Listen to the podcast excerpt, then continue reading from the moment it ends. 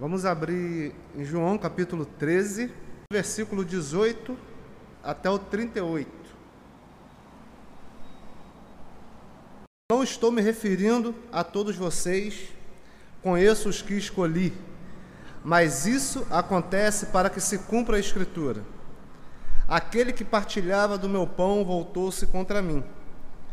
Estou lhes dizendo antes que aconteça, a fim de que, quando acontecer, vocês creiam que eu sou.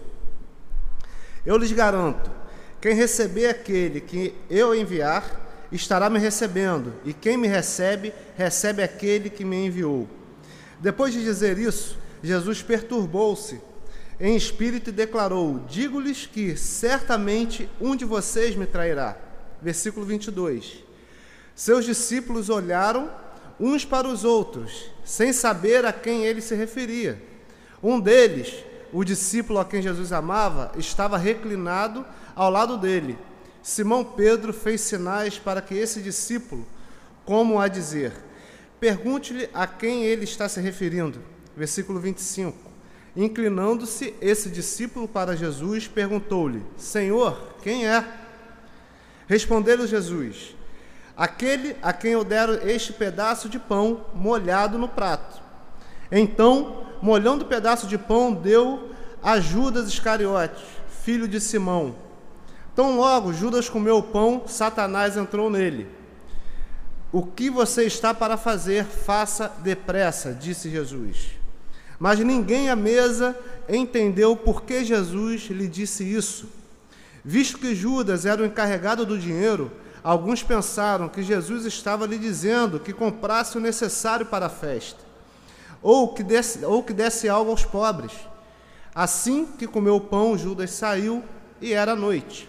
No versículo 31.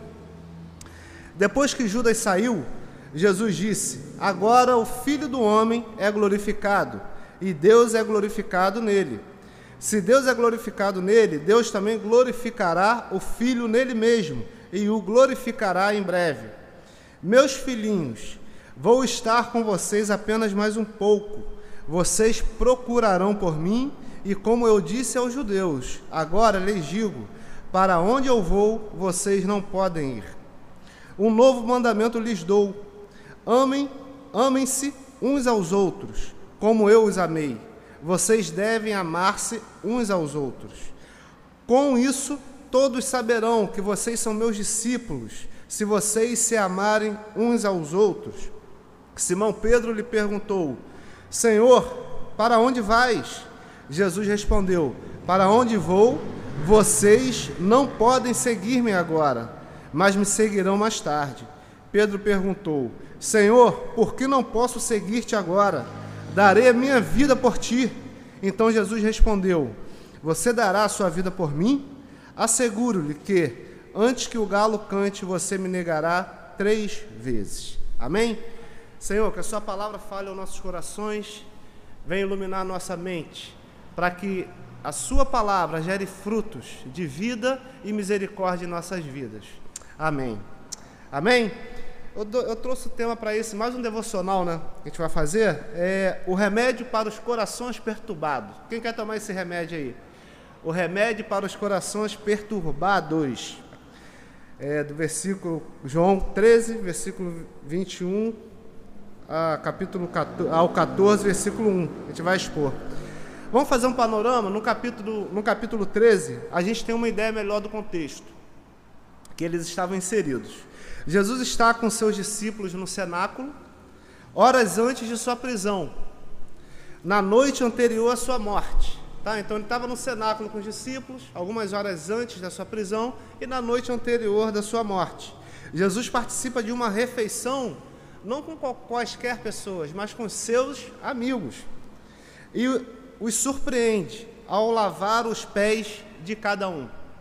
Naquela cultura, é, era considerado de fato um ato de humilhação. Um mestre lavar o pé de seus discípulos era ele se rebaixar, era ele se humilhar, algo que na nossa cultura a gente não admite. Ser humilhado para a gente é o pior de todas as coisas.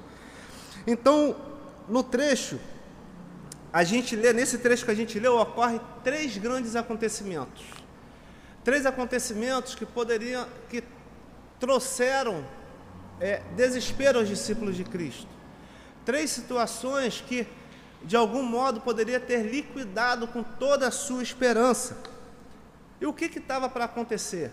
Nesse contexto do capítulo 13, Jesus à mesa com seus amigos, com seus discípulos, repartindo pão, o que estava para acontecer com cada um deles? O primeiro ponto, ocorre de fato uma bomba para todos eles, algo catastrófico, algo jamais imaginável. Que Jesus, no versículo 18, ele vai insinuar a princípio, que ele vai falar assim: ó, aquele que, que partilhava do meu pão, o meu amigo, aquele que sentava à minha mesa, voltou-se contra mim. Jesus ele começa falando sobre o primeiro ponto, que é a traição. Até aquele momento, no versículo 18, os discípulos não tinham entendido muito bem o que estava acontecendo.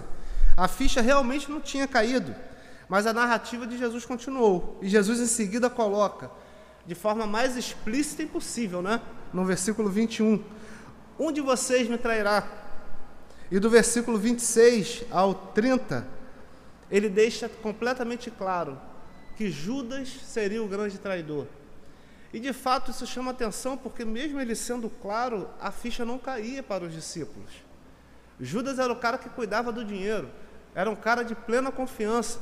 Mesmo Jesus dizendo claramente, dando pão, dizendo que era o Judas, os discípulos, quando Judas saiu, ainda acharam: não, ele foi comprar alguma coisa para os pobres, ou foi comprar mais alguma coisa para a gente. Um cara acima de toda, todo o questionamento.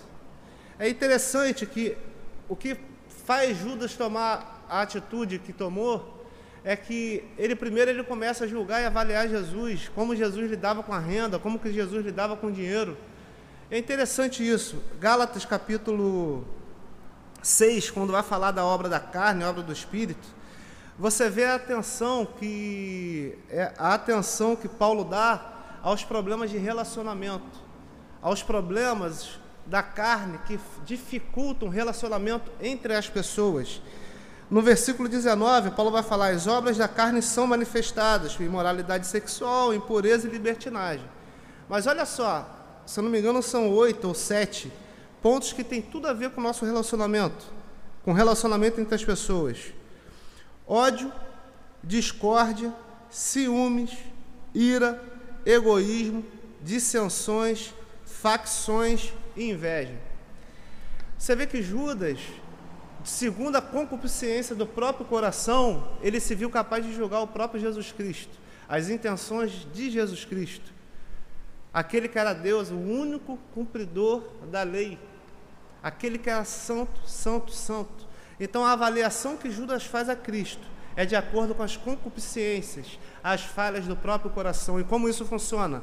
Eu me vejo como sendo merecedor, eu me vejo como sendo cumpridor, eu me encaixo aos meus padrões de religiosidade e moralidade, como os fariseus, Jesus, ó, vou um negócio com você.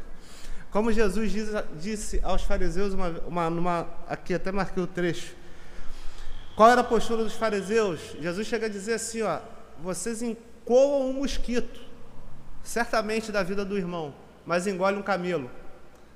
Então, esse é o comportamento que a religião faz com a gente. A gente cria um senso de moralidade, assim como Judas fez, que isso aconteceu antes da traição.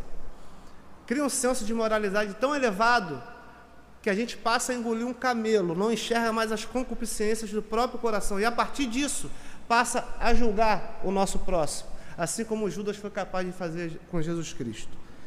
Mas não para por aí. Imagina em meio aqueles amigos aos discípulos do Senhor Jesus, aqueles que viviam, viviam em função do Mestre, ocorre uma traição e de fato isso é catastrófico. Mas Jesus vai falar algo mais ainda, talvez assustador, que ele vai falar da sua partida. Em seguida, que ele fala da traição, ele agora lança uma bomba talvez pior do que essa, de um amigo nosso ser o traidor, um amigo nosso entregar o nosso mestre. Um amigo nosso agora, o nosso mestre fala que vai partir. Como assim? No versículo 33, né, de, do texto que a gente está lendo, deixa eu abrir, troquei de página aqui.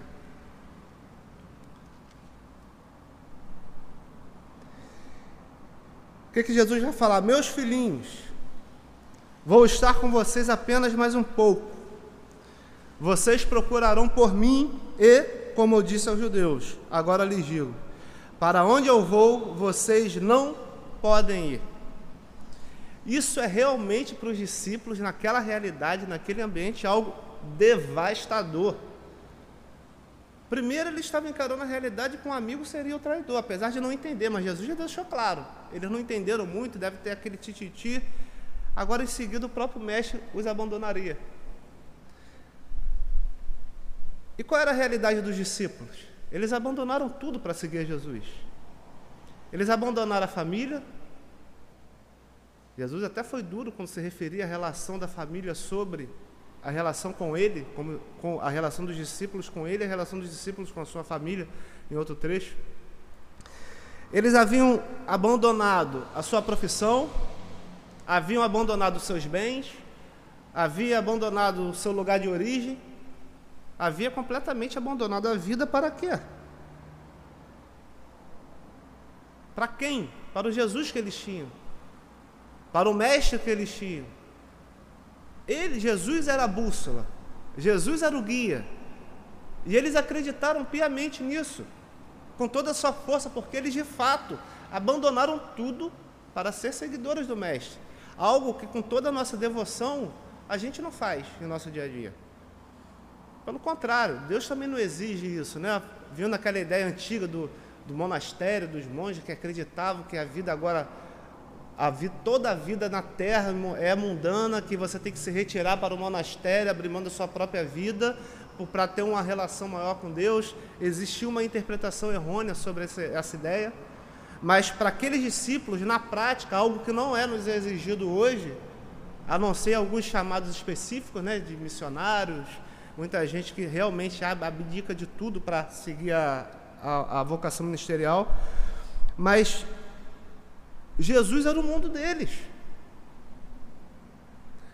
Sem ele, sem Jesus, os discípulos não eram mais nada. Calma aí, Jesus. Primeiro, um amigo nosso, íntimo, de confiança, nosso tesoureiro, vai nos trair. Agora o Senhor vai nos abandonar, vai partir. O Senhor vai para um lugar que a gente não vai poder seguir. Imagina o ambiente na cabeça dele, Valquíria. Imagina, você estava lá, deixou seu filho lá para sua família cuidar, teu marido cuida deles, que eu vou ter que seguir o mestre por uma missão maior do que eu. E simplesmente agora você está nessa realidade. O seu mestre irá para um lugar que você não pode mais segui-lo. O que, que sobra? Nada. Era aterrorizante.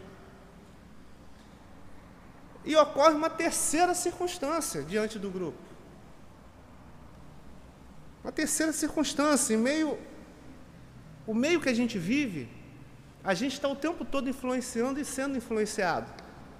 A gente cria as nossas referências de fé. A gente cria, é claro, nossa fé fundamental e superior está em Cristo, isso é inegável. Conscientemente a gente declara isso, mas a gente enxerga um irmão, enxerga o outro, enxerga o outro como pilares de fé, como uma referência de fé. Aquele cara, caramba, o cara seguiu o caminho desse cara.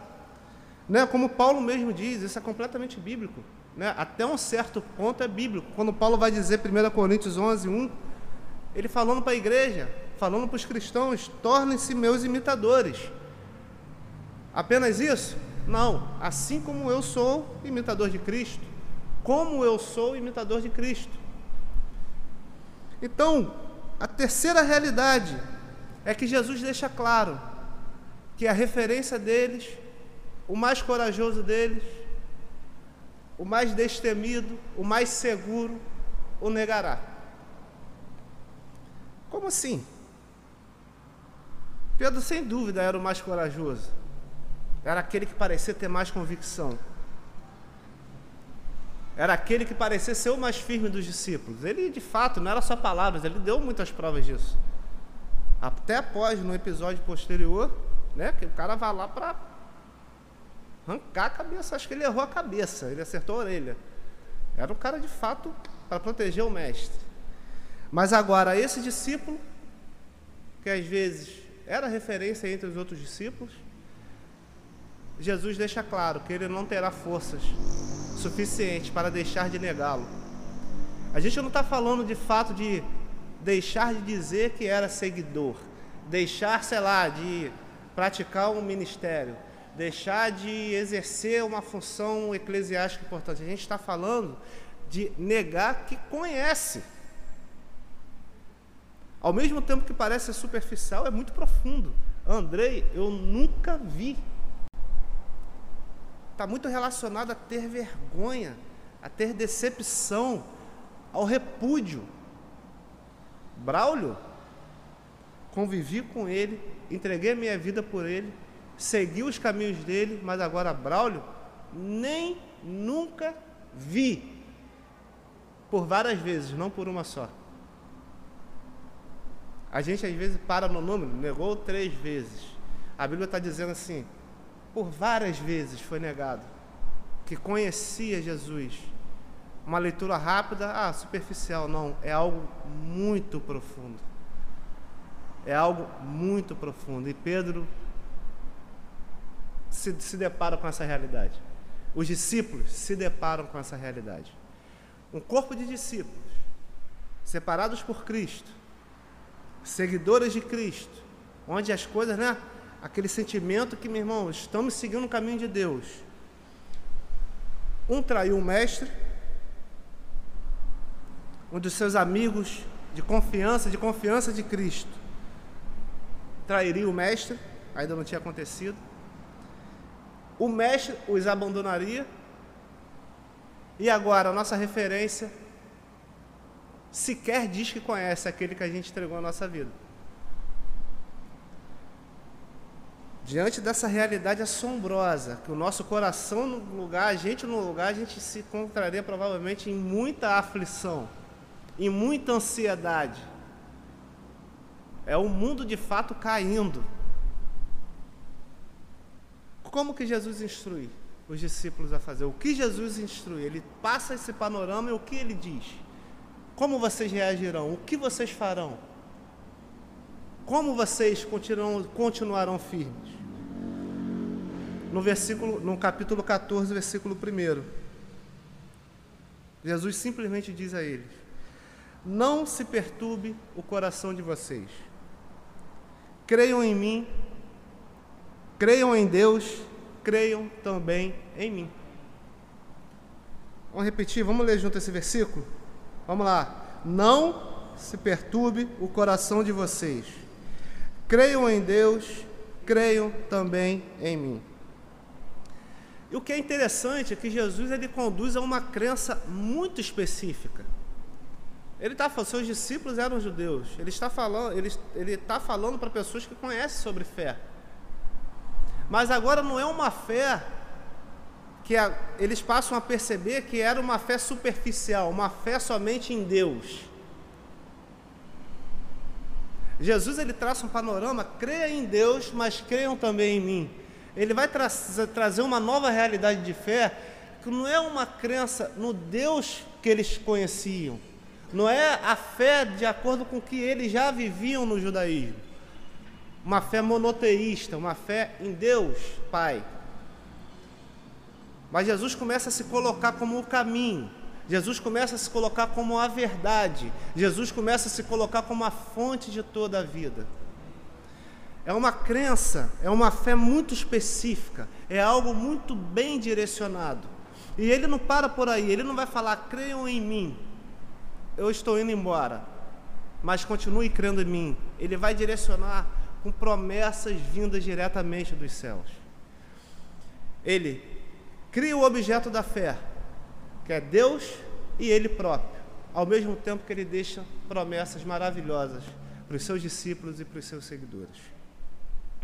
No versículo 2, ele vai seguir: Na casa de meu pai há muitos aposentos.